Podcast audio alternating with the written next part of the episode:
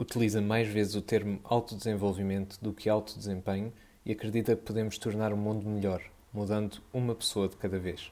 Quer, na sua vida, ser inspirador no sentido de inspirar os outros a viverem a sua verdade, tal como ele assume e vive dele.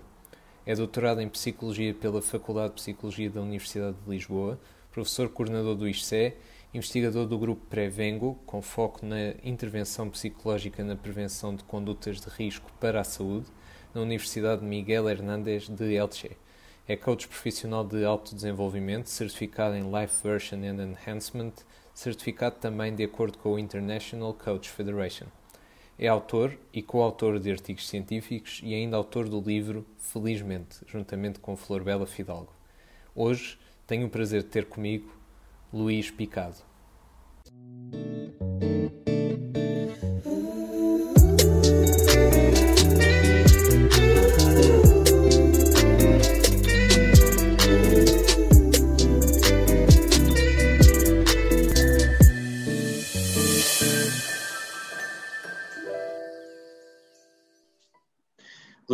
Muito boa tarde e obrigado mais uma vez por ter aceito o convite de estar aqui comigo hoje. É, é, um, é um, prazer poder estar à conversa consigo e poder recebê-lo neste, neste novo episódio deste podcast. Eu é que agradeço, Gonçalo. Em primeiro lugar, boa tarde. É um prazer, é uma satisfação e é uma honra para mim estar aqui uh, consigo a conversar sobre sobre, sobre temas que com certeza são, de, são do nosso agrado e vamos, e vamos fazer justiça ao, ao, título do seu próprio podcast, vamos tentar fluir, vamos tentar fluir e tentar trazer o nosso melhor desempenho, o nosso melhor possível. Obrigado também pelo convite. Obrigado, obrigado. Luís, eu, eu começava por lhe perguntar uh, como é que é isto de trabalhar com uma mente feliz? Uh, até puxando um pouco o, o título do seu, do seu livro, felizmente, o que é que é afinal isto de trabalhar com uma mente feliz e desenvolver uma mente feliz? Bem, uh, uma mente feliz uh, significa fundamentalmente alguém que na sua vida consegue viver com significado e com prazer, consegue fazer esse equilíbrio. Viver com uma mente feliz significa uma pessoa que vive realizada, uma pessoa que consegue alcançar os seus objetivos. Viver com uma mente feliz não significa que as pessoas não têm dias maus, não têm dias negativos e que não têm momentos de perda significa, sobretudo, que conseguem perceber que a perda, que a infelicidade fazem parte da vida, mas que não é aquilo que as define. Aquilo que as define é a possibilidade de viver com realização, viver com prazer, viver com satisfação e caminhar na direção daquilo que são as metas que lhes trazem realização. Porque, de facto, uh, o sucesso tem muito a ver com a felicidade. A felicidade sem sucesso, como disse o Tony Robbins, é sem dúvida o maior fracasso. E esse é o nosso objetivo, esse é o nosso projeto de vida. Nós estamos no planeta Terra, estamos neste mundo, nesta existência, para ser felizes. E ser feliz é, de facto, uma tarefa a realizar. Aquilo que eu acredito, e é aquilo que tem sido o meu trabalho, eu acredito num processo. É que pode haver um processo que nos pode levar a ter eh, as conquistas que desejamos, a experienciar emoções positivas e a viver mais momentos felizes. Muito bem, e já agora que, pegou nisso, uh que processo, como é que, como é que acredita que possa ser esse processo? É um processo que nós autonomamente podemos, podemos fazer? É um processo que requer ajuda de alguém, requer mentores, requer o que é que, que, é que considera que é necessário para traçar esse caminho? É uma, uma grande pergunta, Gonçalo, uma grande pergunta. Fez-me logo uma pergunta, uma, uma, pergunta, uma pergunta difícil não é que seja difícil a resposta, mas, mas tem, tem, tem é, é, é, demorada. Bem, deixa-me dizer só para, para começarmos. Um, quando pensamos no estudo da felicidade, eu associo muito o estudo da felicidade ao estudo do desenvolvimento humano. E quando olhamos para o desenvolvimento humano ou para o autodesenvolvimento, ao longo do, do, nosso, do nosso percurso, temos passado por diferentes etapas. E hoje em dia há diferentes correntes histórico-filosóficas, depois mais tarde que evoluíram para correntes científicas ou correntes técnicas ou técnico-científicas, que procuram, se quisermos, três vias, três vias de acesso ao autodesenvolvimento e à possibilidade de experienciação de felicidade.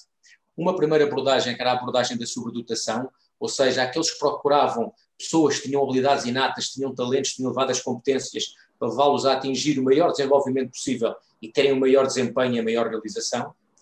Tivemos também as abordagens que eu posso dizer são as abordagens de expertise, abordagens focadas no, na possibilidade das pessoas serem treinadas para ter um rendimento superior, para terem picos of picos de performance, terem um rendimento especializado, um desempenho excepcional. E uma terceira abordagem, que é claramente aquela onde eu me situo, que são as chamadas abordagens da sabedoria, ou seja, são as abordagens focadas no desenvolvimento entendido como transformação. Transformação do ponto de vista biológico, do ponto de vista psicológico do ponto de vista social. E como essa transformação faz parte da natureza humana, porque é um processo que é natural, que é irreversível, que é progressivo e que é sequencial, se ele pode ser medido, ele pode ser gerido. E se pode ser gerido, nós temos que aprender como é que nós podemos exercer o nosso controle naquilo que nós podemos controlar, com vista a ter o melhor desenvolvimento possível e ter a maior experienciação possível de emoções positivas e viver com propósito e sentido da vida, de forma a ter felicidade. Claro que este, este processo tem, tem diferentes etapas, uh, essas etapas uh, são aquelas que, que eu tenho uh, praticado do ponto de vista pessoal, mas também daquilo que são minhas experiências ao nível do coaching de autodesenvolvimento, do trabalho de incontáveis processos de coaching com outras pessoas, mas também em contextos organizacionais. E eu tenho aquilo que é o meu caminho, que é um caminho que é baseado na investigação, em com certeza investigação fundamentada em termos de topo mundial, mas também em muitas experiências daquilo que eu considero que é aquilo que nos pode levar ao, ao, ao, que, ao que nos associa à felicidade e à vivência de emoções positivas. E, portanto, sem querer fugir à sua pergunta, permita-me apenas ter feito este, este pequeno, claro, claro. esta pequena introdução posso dizer assim, as etapas. Eh, é quase como um ciclo, um ciclo da felicidade. Em primeiro lugar, olha, até estamos, no, estamos no, no, a falar do, um podcast que tem o título de Flow. Eu vou para a primeira dimensão do Flow uh, que foi construída pelo Csikszentmihalyi, que é precisamente a clareza. A clareza é fundamental. Não há ninguém que possa procurar o seu desenvolvimento humano sem saber claramente onde está e sem ter clareza para onde é que quer ir. Esse é o ponto essencial e o ponto fundamental. Se eu não sei para onde vou, qualquer caminho serve. É um bocadinho como, como acontecia com naquela, utilizando aquela metáfora da Alice no País das Maravilhas. A Alice estava a caminhar pelo País das Maravilhas e um dia encontrou o gato. Não sei se o Gonçalo viu esse filme, filme do Tim Burton, sim, sim, sim. esta última versão. Para recordar se há o que é que a Alice, o que é que a Alice disse ao gato: Gato, gato, ajuda-me que eu estou perdida. E o gato depois disse: Então, Alice, diz-me para onde vais. Ela disse: Eu não sei para onde vou. O gato respondeu-lhe de forma perentória: se não sabes para onde vais, qualquer caminho serve. E esta é a primeira etapa do, do processo de desenvolvimento humano. Para onde é que eu quero ir? Eu tenho que ter clareza. Claro, a clareza é um mundo, depois podemos falar como é que se constrói clareza. Em segundo lugar, depois de percebermos onde é, qual, qual é que é o nosso caminho, depois de percebermos onde é que queremos ir, importa saber planear, definir um caminho. Uh, quais são as etapas que eu devo percorrer? mas eu, quando olho muitas vezes para essas etapas, eu posso achar que não tenho dentro de mim aquilo que é necessário. Por isso, muitas vezes, importa construir competências. Tentar que cada um de nós não se foque em traçar um caminho de acordo com as competências que tem naquele momento, mas o caminho que verdadeiramente deseja, o caminho que tem dentro de si, que é a sua própria autenticidade e a sua própria vontade autêntica. Porque muitas vezes importa perceber que o caminho passa também a construir competências para se poder obter aquilo que deseja, de forma a que tenhamos objetivos que são realistas, que são baseados nas minhas competências, mas que também são motivadores, são desafiantes, que eu tenho que construir e que tenho que tentar atingir ao longo dessa, dessa mesma etapa. E depois, em terceiro lugar, que acho que é uma dimensão central de qualquer processo, é a ação. Não adianta ter clareza, não adianta perceber quais são as etapas, quais, qual é que é o caminho, se não entrarmos em ação. Entrar em ação é fundamental. Porque quando entramos em ação, começamos a caminhada. E quando começamos a caminhar, estamos num, num, num ponto diferente. E quando estamos num ponto diferente, já não vemos a mesma realidade. Já olhamos para outra realidade, já olhamos para outra vida. E começamos a ser uma pessoa diferente. Porque nós somos também o nosso mundo. Apesar do nosso mapa não ser muitas vezes o território, porque cada um tem dentro de si uma forma de interpretar a realidade, se estivermos em lugares diferentes, também conseguimos ver diferentes realidades. Por isso, entrar em ação é fundamental. E, se calhar, foi das aprendizagens mais fortes que eu também fiz ao longo da minha vida, porque uh, esta, esta viagem é também uma viagem de autodescoberta. Muitas vezes, a uma dada altura da vida, podemos ficar presos na, naquilo que eu chamo a armadilha do conhecimento, que é acharmos que devemos saber sempre mais. Há muitas pessoas de alto desempenho, com cargos extraordinários que eu tenho acompanhado em processos de coaching, eu constato que elas podem ficar presas à armadilha do conhecimento. Elas sabem muito, de forma aprofundada, sobre um determinado tema, sabem tanto que aquilo que sabem as leva muitas vezes a adiar em entrar em ação. E entrar em ação é fundamental. sair dessa armadilha do conhecimento. O conhecimento foi fundamental para nos fazer construir a visão, mas depois temos que ir da visão para a ação, de forma a iniciarmos, a, iniciarmos a caminhada. E depois, fundamentalmente, a quarta etapa é fundamental, que é, que é ter consistência. Ter consistência faz a diferença. Muitas pessoas têm clareza, começam a sua, a sua caminhada, de facto conseguem entrar em ação, mas perante as dificuldades elas falham, elas sucumbem, ou às vezes vivem num esforço tremendo, não lhes permite estar a fluir. Estão em esforço, estão em, em permanente combate, em permanente luta, em permanente guerra. E é importante saber consistir. Consistir implica descobrir o propósito inabalável. Aquilo que não me faz existir, aquilo que não faz existir o Gonçalo, ou que não faz existir qualquer pessoa que nos possa estar uh, a ver e a ouvir, de alcançar aquilo que deseja, descobrir o propósito inabalável, que é uma das questões que eu trabalho muito, é a descoberta do propósito inabalável, para finalmente termos a quinta etapa, que é a conquista. Uma conquista que se deseja que seja duradoura e a longo prazo. Uma pessoa que não conquistou por acaso. Agora posso é que faz, parece um palavrão, faz uma epistemologia da prática, isto é, consegue fundamentar e perceber qual foi o caminho que percorreu e porque é que teve sucesso. Porque é que conseguiu alcançar aquilo que desejava, porque é que teve realização, porque é que conseguiu alcançar aquilo que lhe faz efetivamente brilhar os olhos. Tudo isso, e tudo isso, tem que estar sempre e obrigatoriamente alinhado com os valores de cada um, alinhado com os valores pessoais, caso contrário, pode ter sucesso, mas não terá realização. E voltamos àquela frase inicial do Robbins: sucesso sem felicidade é sem dúvida o maior fracasso. E são estes, são estes, são estes os pontos de qualquer, de qualquer, de qualquer processo e, e que nos leva a, a, a, alcançar esse estado que nunca é definitivo, mas que é, mas que é, que é fundamental, que é um estado de felicidade e bem-estar. Luís, haveria aqui um mundo, de, um mundo de coisas para explorar. Eu gostaria de pegar no, no primeiro e na parte da clareza e juntá-lo a algo uhum. que, que o Luís disse, que gostaria de ser o seu propósito, ah, uma das coisas que gostaria de ser é ser inspirador, uh, inspirar os outros a viverem segundo a sua, a sua, a, segundo a sua verdade, tal como, tal como o Luís vive a sua. E como é que foi o, o, processo de descoberta deste, deste propósito, desta vontade de querer inspirar os outros? E ligar também isso à questão de, da sua formação, por exemplo, e de, do facto de, de estar a, a, caminhar nesse sentido de poder influenciar alguém a viver segundo a sua verdade.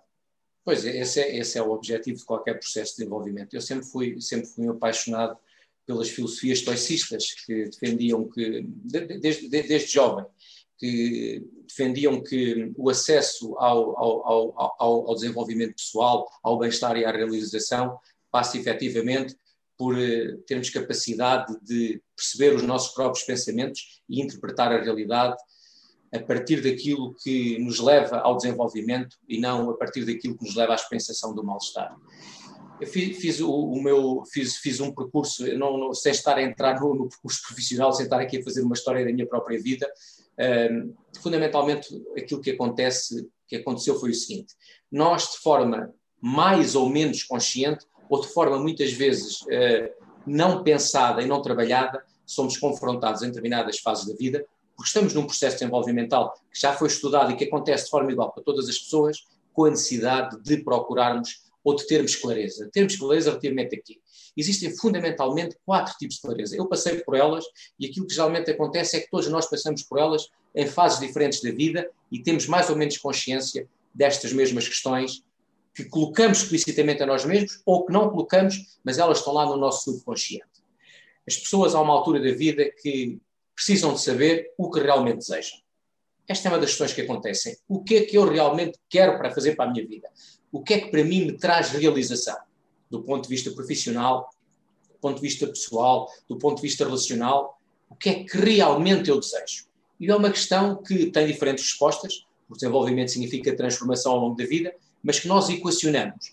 E esta é a primeira dimensão da clareza.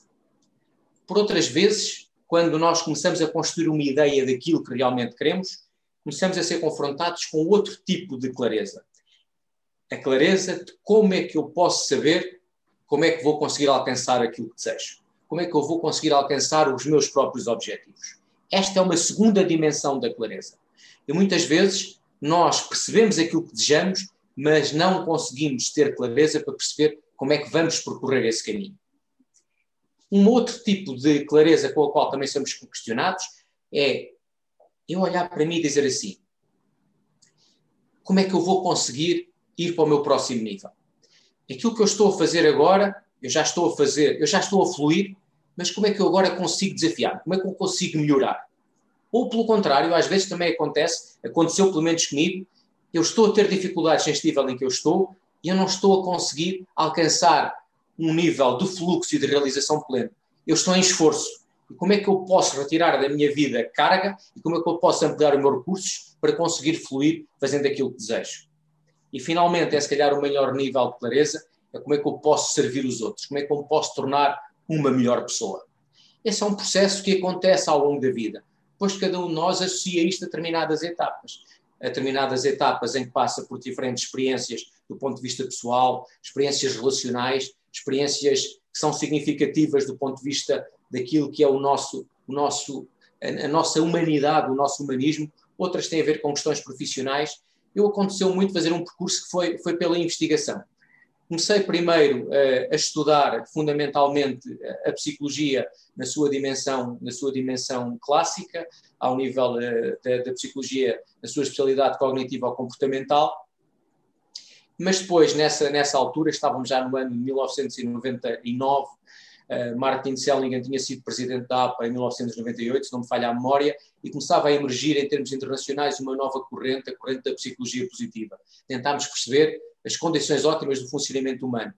E claro, aquilo que nós experienciávamos é que o trabalho feito do ponto de vista da psicologia cognitiva ou comportamental era fantástico no tratamento e na ultrapassagem de muitas daquilo que eram as, os transtornos do ponto de vista mental. Mas havia essa é essa visão da importância de promovermos o bem-estar, promovermos a realização. E isso era algo que mexia muito comigo, porque às vezes eu olhava para dentro de mim próprio e percebia que queria mais, que não tinha encontrado a minha realização plena, não tinha encontrado a minha satisfação plena. Fazia aquilo que fazia, aquilo já era importante, era muito, eu não me sentia mal, mas queria mais. E aí comecei a apaixonar-me por estudar a psicologia positiva e foi uma área do conhecimento que me acompanhou durante muito tempo. E isso vai interseccionar com, com o próprio coaching, numa altura que estava, que li primeiro um, um, uns artigos, ainda eram artigos, depois o Martin Selling veio transformar num, num, num livro, uh, que, há, que há uma versão portuguesa, que uh, Felicidade Autêntica, onde ele já anuncia que a psicologia positiva pode ser uma das bases científicas do próprio coaching. Eu sei que isto ao nível das escolas de coaching pode ser muito polémico, eh, mas esse é o caminho que a mim não me interessa, que eu não, não, estou, não estou em defesa de nenhuma das áreas, mas foi a partir daí que eu comecei também a interessar pelo coaching, porque eu percebia que no coaching eh, podia, eh, existiam técnicas, estratégias, ferramentas que podiam ajudar, após a construção da visão, a levar a pessoa, através de ações massivas e direcionadas na direção daquilo que deseja, a alcançar aquela que era a sua realização plena, a sua felicidade, o seu bem-estar. E depois comecei a me interessar comecei a me interessar pelo, pelo coaching, inicialmente até pelo coaching de, de, de alta performance, uh, que depois percebi que se aplicava a um determinado perfil de pessoas com determinado tipo de metas, a determinado tipo de objetivos, porque muitas pessoas, uh, o coaching de alta performance não é adequado para elas, porque elas não atingiram níveis de conquista e de realização e não procuram ir para o seu próximo nível, antes pelo contrário, têm que construir clareza sobre aquilo que desejam, estão num patamar anterior e também outro, outros tipos de, de, de, formações, de acordo com aquilo que são as, as grandes escolas de coaching definidas pela ICF. Foi este, foi este, foi este, foi este o meu caminho. Luís, eu, eu vou e é um caminho é um caminho vasto e é um caminho que que tem, tem muito mérito até, até chegar aqui, mas vou pegar em algo que, que disse relacionado com a questão de chegar a um ponto em que temos de perceber o que fazer para chegar ao próximo nível e, portanto, se temos de, de, nos desafiar um pouco mais ou se temos de, lá está, como, como o Luís deu o seu exemplo, de reduzir um pouco a carga para alavancar a, a chegada a um próximo nível. Uhum. E ligar isso até com uma, uma das dimensões do, do estado de flow, que é o equilíbrio entre o, o desafio e a nossa competência. Portanto, o equilíbrio nas tarefas, tarefas que sejam desafiantes, mas que ao mesmo tempo sejam, uh, consigam ser cumpridas por nós. Claro, claro. Esta, esta questão parece-me parece estar um pouco ligada também à definição de, dos objetivos e como é, que, como é que sente que se pode definir com mais clareza uh, estes objetivos, lá está, para estarem dentro da nossa zona de competência, mas ao mesmo tempo a alavancarem-nos para, para o nível seguinte? Oh, oh, Gonçalo, essa questão é, é, é uma questão chave. Eu, eu, espero não ser confuso e ajude-me depois se eu, não, se eu não conseguir estar, estar a explicar exatamente, a responder claramente à sua questão. Vamos lá ver. Há, há aqui, há aqui duas, do, do, dois níveis importantes. Há pouco falámos do, do, do, coaching, portanto, eu sou coach de alto desenvolvimento, não é de alta performance. Desenvolvimento significa transformação biológica, psicológica e social ao longo da vida. Porquê, porquê que faço apenas este, esta pequena introdução? Para dizer o seguinte: é que muitas vezes há pessoas que, quando vão definir objetivos, elas estão limitadas pelas competências que têm. E isso acaba por ser muito limitador. Quando trabalhamos ao nível de alta performance, as pessoas não devem ficar limitadas às competências que têm, mas devem procurar objetivos que são objetivos que elas consideram objetivos de vida, objetivos de realização, e depois, muitas vezes, o próprio processo de coaching será construir as competências que precisam para alcançar os objetivos que desejam.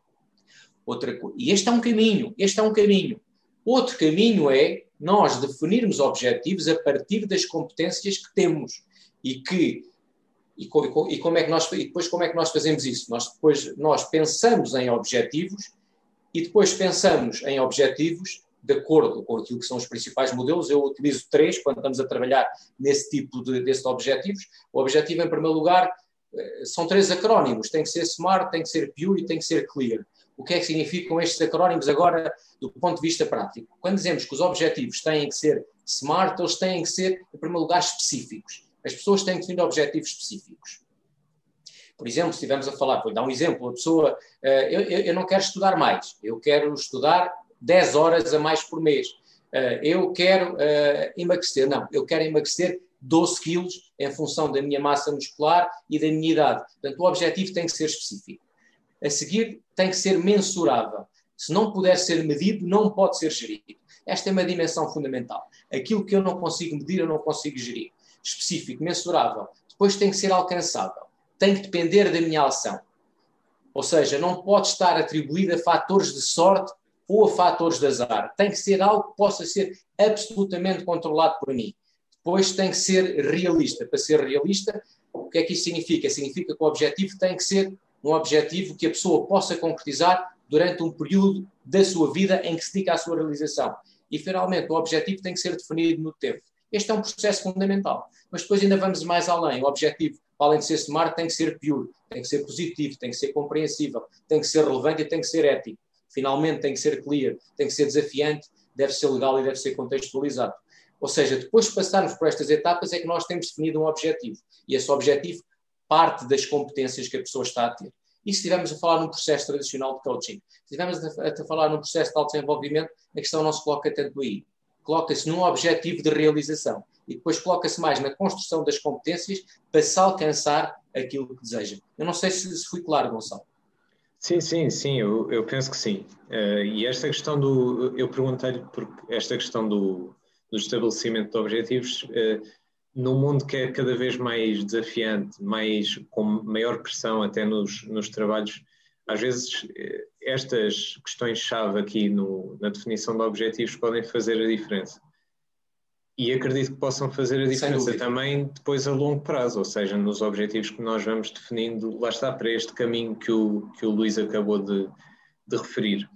Eu, eu achei muito interessante uma coisa que, que referiu no início da, desta nossa conversa e que, e que já o tinha visto referir anteriormente e que vem um pouco na sequência disto, que é a questão da, da resiliência e de correr riscos quando iniciamos a ação, uh, quando iniciamos a ação fruto destes objetivos. Eu ia lhe perguntar, certo. Uh, antes, antes de chegar aí, é e agora foi, fui eu que, que já me estava a alongar um pouco, mas antes de chegar aí, o que, é que, o que é que sente que muitas vezes faz a diferença entre, lá está, esta forma de pensar, esta definição de objetivos e depois o início propriamente dito da, da ação? Que, tal como o Luís disse, a ação é, também é. Não, a ação é, é aquilo que, que é determinante, claro. não é? Sem dúvida, Gonçalo, a ação, a ação é, é que gera a transformação. sem ação não há transformação.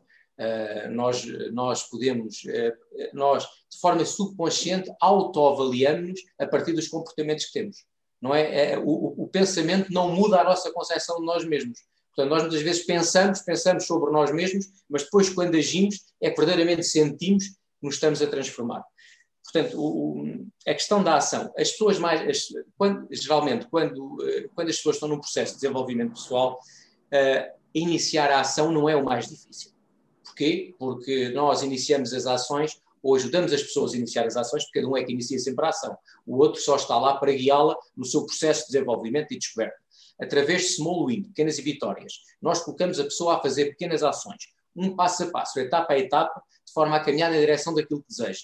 E a partir do momento que a pessoa vai tendo pequenas ações, vai tendo pequenas vitórias, vai ganhando autoconfiança e vai acreditando que é cada vez mais possível. O grande problema muitas vezes é a consistência. É que as primeiras ações acontecem, as pessoas conseguem conseguir as primeiras, conseguem as primeiras conquistas, mas depois a consistência, de forma duradoura e a longo prazo, que falávamos no, no começo deste podcast, é que começa a falhar. E para haver consistência, e este é este, este primeiro elemento-chave em qualquer processo de desenvolvimento, nós temos que ajudar a pessoa a encontrar dentro dela aquilo que não a fará desistir, mesmo quando todas as pessoas na sua circunstância desistiriam. É isto que é o propósito inabalável. O que é que não me fará desistir quando todas as pessoas na minha circunstância desistiriam? E depois há questões e há perguntas poderosas que nós fazemos, contextualizadas em cada um dos casos, para levar a pessoa a encontrar o seu propósito inabalável. Isso é absolutamente fundamental. Se a pessoa não encontrar o seu propósito inabalável, pode ser, uh, pode ser o eu, pode ser o nós ou até pode ser o todos nós, pois já lhe posso explicar o que é que isso significa, se a pessoa não encontrar o seu propósito inabalável, ela vai desistir. Ela não vai ter consistência. E se calhar o coaching e aquele processo de desenvolvimento não é aquilo que ela precisa naquele momento. É fundamental a questão da consistência. A consistência é o divisor entre aquilo que nós somos e aquilo que nós desejamos ser. E muitas pessoas não chegam a ser aquilo que desejam ser porque falham precisamente na consistência. Porque não encontram dentro de si mesmas aquilo que não as fará desistir quando todas as outras pessoas existiriam. Eu quero conquistar um objetivo. Porquê? É por mim? É por nós? O que é que é este nós? Eu, a minha família, as pessoas que eu amo, as pessoas para mim são importantes? Eu já descobri por quem é que estou a lutar? Ou é por todos nós? Ou eu já estou a fazer, ou já estou a procurar um objetivo que é, que é uma causa universal, que é para a humanidade, que é para ficar para, para uma pessoa que já não se identifica, porque não é uma pessoa apenas, é uma, é uma razão global e uma razão geral e cada pessoa tem o seu propósito. Enquanto não o encontrar, vai falhar com certeza na consistência, mesmo que inicie a ação numa fase inicial através das tais pequenas vitórias, das tais small wins. Uh, Luís, eu gostava, mais à frente, gostava de voltar aqui a esta questão do, do propósito, mas ia-lhe fazer aqui uma pergunta muito curta. Uhum. Se considera que este propósito inabalável é, lá está, a chave para esta resiliência que eu falava há pouco, para esta resistência à, à vitória, à derrota, aliás, esta resistência à derrota para retomarmos novamente de forma igual é, àquilo que já éramos. Gonçalo, é muito importante. Eu diria que é uma âncora, não é a única chave, por isso é que falamos de um processo de desenvolvimento. E o processo é um ciclo de etapas. Imagine que o Gonçalo ou que eu somos as pessoas com maior resistência do mundo. Mas se não tivermos clareza, não soubermos para onde é que vamos, o que é que isso nos adianta? Imagine que nós estamos os dois fechados numa, num, num quarto escuro e não sabemos onde é que está a luz, podemos ter muita consistência. Andamos, passamos é dias lá e não conseguimos sair do quarto, não sabemos encontrar a luz. É preciso haver também clareza. Depois da clareza tem que haver a construção de objetivos. Primeiro é a clareza, quem é que eu desejo ser? Onde é que eu quero chegar? O que é que eu quero atingir? Depois quais são, como é que eu vou construir objetivos? São objetivos de ação ou são objetivos de realização? Eu preciso construir competências, a seguir vem a etapa da consistência. Portanto, é um processo, tudo é um processo. Agora, este processo existe está validado do ponto de vista técnico, porque funciona com um número significativo de pessoas.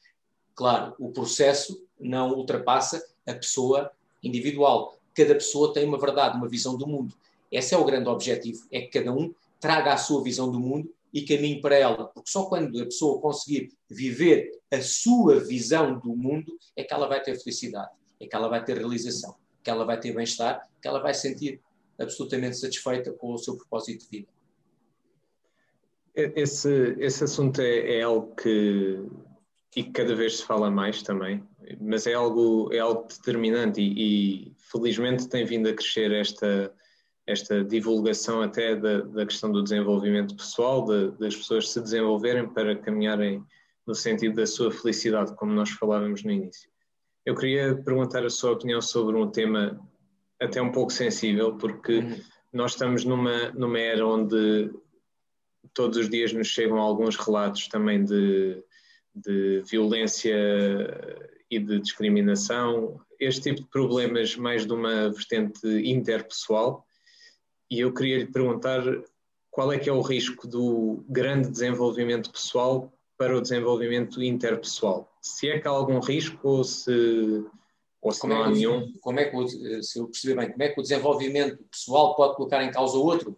Ou seja, por nós estarmos a, a desenvolver tanto a parte pessoal e focar nesta individualidade que é sem dúvida ah, correto, correto, muito importante, correto. podemos estar a afetar o, o, outro lado, o nosso desenvolvimento interpessoal, ou acha que não? Uh, se eu, aí está, voltamos, a, voltamos ao processo. Uh, aquilo, aquilo que importa perceber é que estamos a falar de uma perspectiva sistémica. Há pouco, se nós fizéssemos agora um rewind daquilo que temos estado a falar, quando eu lhe falei na definição de objetivos, uh, houve uma das dimensões que eu disse que o objetivo tinha que ser ético. É, é fundamental, o objetivo tem que ser legal e ético, smart, pure and clear. Portanto, se o objetivo não for ético, é um objetivo que nós não devemos promover num processo de coaching. Se o objetivo não for legal, é um objetivo que nós não devemos promover num processo de coaching. Ao fim e ao cabo, é quase como aquilo que está em causa é que a pessoa deve desenvolver-se sem colocar em causa o outro, sem colocar em causa o bem-estar do outro. Agora, a pergunta, se considerarmos a pergunta do ponto de vista do ponto de vista filosófico, isto é, será que o desenvolvimento individual pode colocar em causa o desenvolvimento social? Não parece. Não parece porque a sociedade, a sociedade existe a partir do momento que existem pessoas realizadas quanto mais pessoas realizadas estiverem a viverem com mais autenticidade, a viverem as suas próprias vidas, elas com certeza vão encontrar valores, vão encontrar ações construtivas e vão, tornar o mundo melhor. Trata-se de ter presente que a melhor mudança começa sempre em mim mesmo. E eu torno melhor o mundo quando mudar em mim mesmo, quando melhorar em mim mesmo, quando construir para mim a pessoa que eu desejo ser. Isso é que muitas vezes é viver o que nós devemos viver, o meu melhor o possível. Ou como agora muitas vezes tenho ouvido dizer, desde que o Brandon Busher disse, viver a, a, minha melhor versão, a melhor versão de mim mesmo. Essa versão de mim mesmo não tem que ser uma versão egoísta, não tem que ser uma, uma versão autocrática, porque deve estar alicerçada na construção de objetivos que são éticos, que são legais, que são contextualizados. Agora, o mau uso, eh, a doutrina é uma coisa, a desnascência é outra, mas é. são riscos do processo desenvolvimental. Não, eu perguntava-lhe isto precisamente porque, e, e, concordo, concordo do ponto de vista em que quanto mais realizadas as pessoas são, mais tendência há que essa felicidade também se contagie ou essa realização possa contagiar-se e alastrar a, um, a uma vertente mais, mais social. E voltava ao, ao, ponto que, que há pouco depois acabámos por não, não explorar, da questão do, do propósito, que lê-se muitas vezes que há objetivos e que nós devemos ter os nossos objetivos, mas que só se tornam um propósito quando envolvem outras, outras pessoas. Mas o Luís falou também da questão de uh, um propósito por nós mesmos. Um, precisamente, precisamente. Poderia, é... Eu ia pedir para diferenciar aqui este e, e, percebermos um pouco qual é que é o impacto de um e qual é que é o impacto do, do outro. Uh, o, uh, eu, eu, enquanto as coisas têm que ser sempre pessoalizadas, peço desculpa. Eu, enquanto coach, sigo os princípios da ICF, da International Coach Federation, um dos princípios fundamentais é o não julgamento.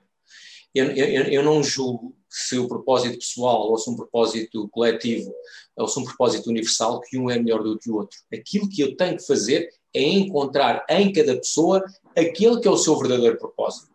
Esse é como o meu trabalho. Perceber aquilo para ela lhe fará continuar a caminhada e superar todas as dificuldades. Voltando ao que dissemos há pouco, o que a fará não desistir mesmo quando todas as pessoas desistiriam. O que muitas vezes acontece é que as pessoas enganam-se a si próprias e vivem em propósitos que não são exatamente os seus. Muitas vezes é o caso daquela pessoa que está a fazer desporto e já está ao mais alto nível porque tem imenso jeito, tem imensa qualidade, mas depois não tem dentro de si aquilo que é preciso para ser um desportista de elite, mas ela já suplantava aos outros quando estava nas camadas jovens mas o seu propósito, se calhar, não era precisamente prática do desporto. É aquela pessoa que está a tirar o curso na faculdade porque aquele é o sonho da sua família. Ou aquela pessoa que quer ter uma experiência de trabalho humanitário, mas não tem dentro de si a resiliência para fazer face a esse desafio. Esses não são propósitos. É encontrar os seus propósitos, encontrar aquilo que é de facto o seu propósito inabalável e não viver os propósitos dos outros, é o trabalho que um coach deve fazer. De forma a levar cada um a perceber exatamente qual é que é aquilo, o que é que lhe fará resistir, persistir perante as dificuldades. Não há propósitos uns melhores do que os outros. Há a propósitos que estão alinhados com a própria pessoa ou que estão desalinhados. Aliás, muitas, o coaching é também muito isso, é também o um alinhamento. Aquilo que eu estou a viver, será que é realmente aquilo que eu desejo?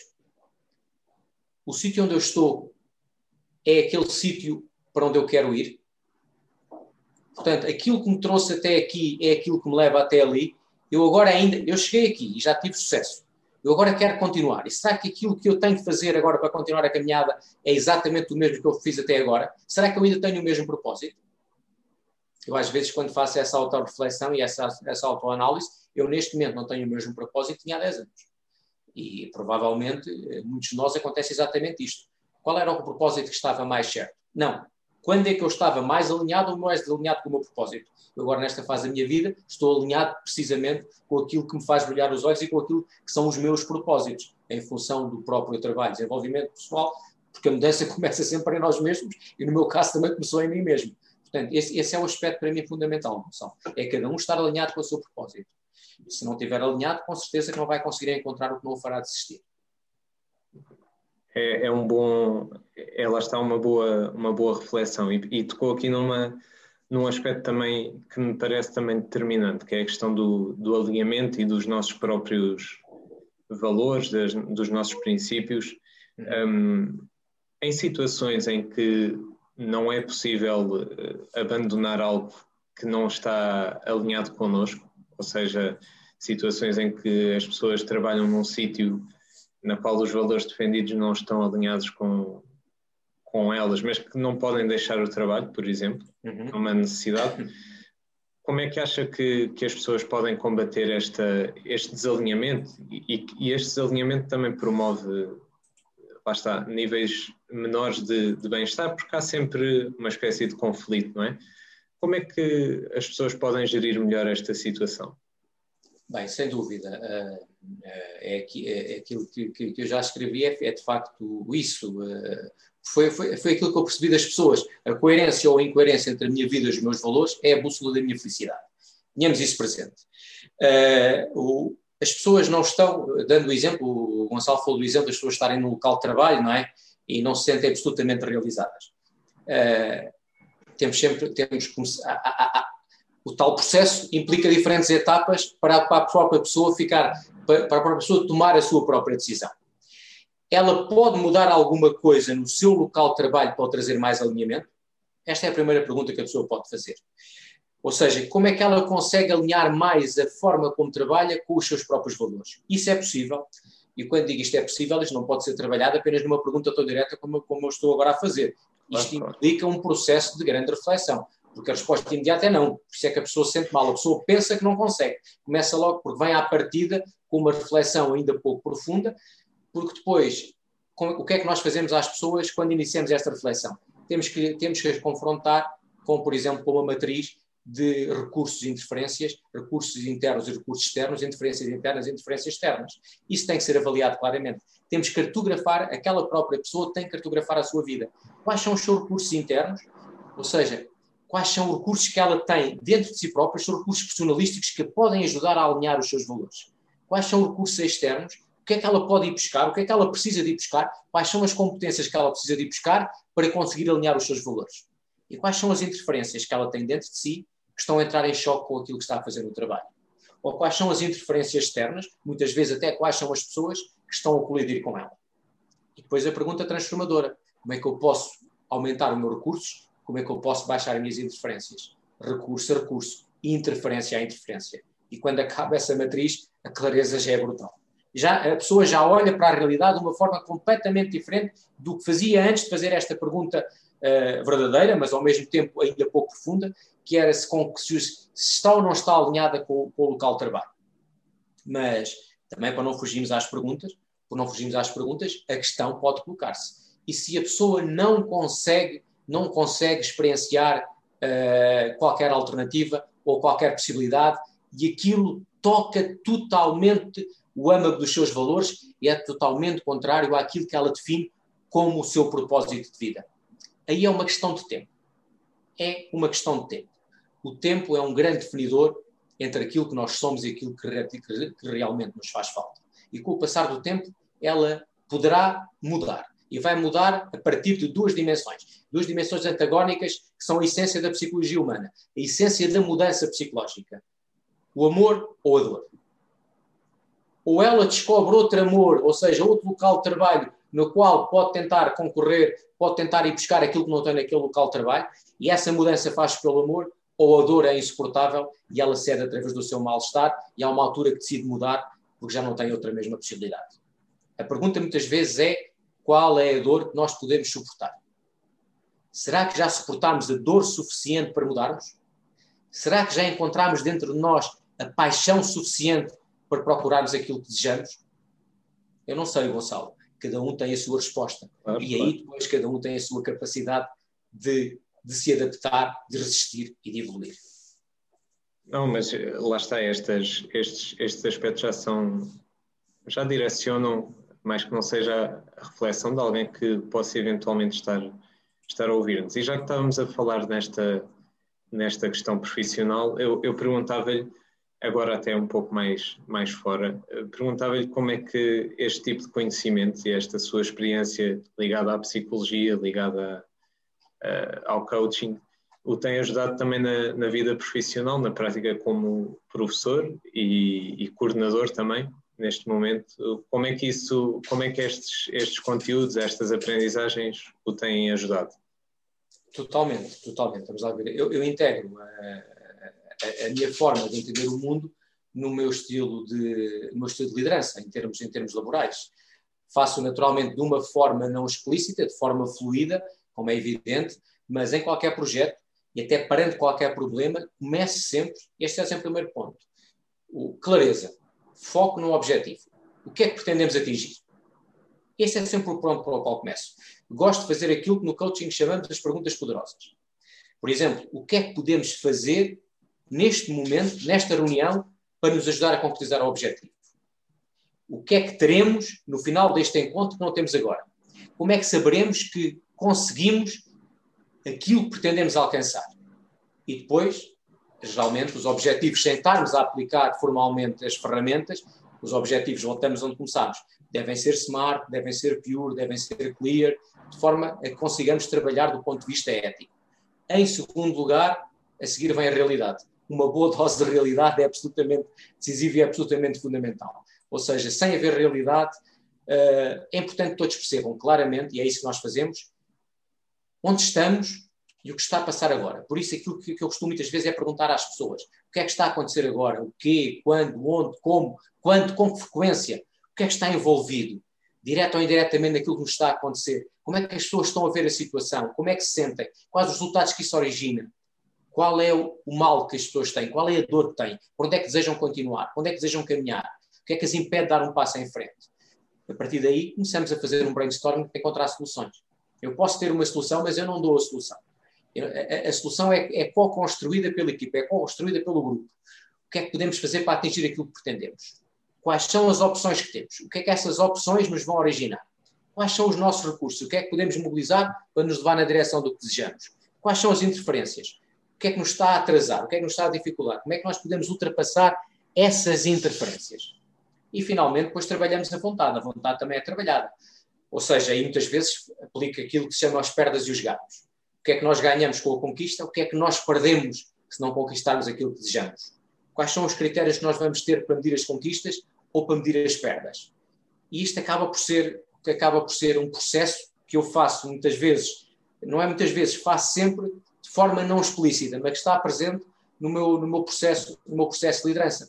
Porque acaba por ser uma liderança que eu desejo sempre e faço intencionalmente que seja uma liderança partilhada e que acaba por ser transformacional. Não é transformacional para mim, é transformacional para o grupo, para as pessoas se reverem nos objetivos que foram construídos em equipa e depois para caminharem na direção daquilo que desejam. Acaba por ser um contrato psicológico. É um contrato psicológico, não é das pessoas para comigo, mas é um contrato psicológico que cada um de nós estabelece em função de uma determinada meta que nós acreditamos que vai levar ao bem coletivo e que vai levar ao desenvolvimento do grupo.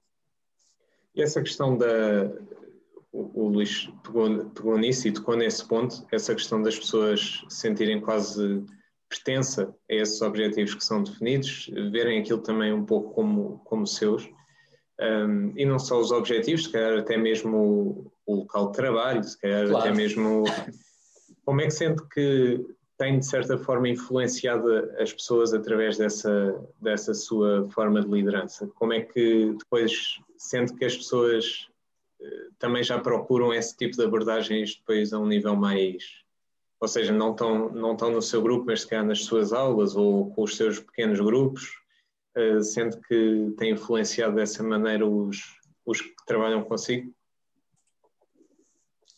Uh, vamos lá ver. Uh, quando falamos das aulas, acaba por ser uma dimensão diferente, porque, eu, porque eu, eu, nas aulas, sem fugir a mim mesmo, eu estou perante um conteúdo técnico e científico, claro, claro. ensino fundamentalmente cadeiras da área, da área da psicologia, psicologia tanto da criança e do adolescente, adulto e idoso e depois psicopatologia. E, nessa, no âmbito dessas disciplinas há um conteúdo científico e há um saber que deve ser construído, não é um saber específico do desenvolvimento pessoal. Claro. Agora, muitas vezes na metodologia de ensino-aprendizagem é que utilizo uma metodologia que eu acredito seja uma metodologia ativa, que leva ao próprio a fazer parte do processo de construção de conhecimento, leva ao próprio a envolver-se e a perceber com clareza quais são as metas que pode alcançar para ter sucesso naquela disciplina e para ter sucesso naquela aprendizagem, de forma a que cada estudante possa também automonitorizar-se. Aí, é que aí é que eu acho que eu posso influenciar. a influência é uma coisa positiva. A manipulação é que é negativa. A influência é positiva. Portanto, nós podemos e devemos influenciar os outros. Influenciar os outros no sentido de ajudá-los a alcançar aquilo que para eles é importante. Estamos numa faculdade, as pessoas estão lá para estudar, estão lá para aprender, estão lá para evoluir, estão lá para construir competências. Ou seja, eu não estou a manipulá-las nesse sentido. Isso é um objetivo autêntico e genuíno delas. Agora, eu posso é influenciar o processo, como é que elas aprendem, e, e faço sempre numa perspectiva que é construtivista, que é construtivista social, coloca sempre o outro a pensar sobre o melhor caminho e da forma como, como é que pode aprender. E junto dos seus colegas, por exemplo, que até é um, também, também exerce liderança sobre, sobre eles, de certa forma, sim, como, sim. como coordenador. Como é que sente que, que isto é, é feito, que essa influência é, é feita ou promovida? É exatamente a mesma coisa. Vamos lá ver. Eh, as organizações, as organizações, quando nós chegamos às organizações, elas já têm uma estrutura mais ou menos estável e nós aí depois temos, enquadramos nas organizações a partir dos diferentes, da visão que a organização tem daquilo que é o seu serviço e daquilo que é servir com excelência. Eu, quando entro na organização e quando percebo e quando entendo o que é que a organização entende com servir com excelência, a partir daí eu, posso, eu dou o meu contributo para essa mesma organização. Mas cada uma das pessoas é convidada, dentro do seu quadro de autonomia e de responsabilidade, a co-construir também aquilo que considera que pode ser o seu contributo para o desenvolvimento da organização e da instituição é sempre este, é sempre este, é sempre este, mas há depois, entramos depois numa segunda fase, para as relações funcionarem têm que ser estabelecidas regras.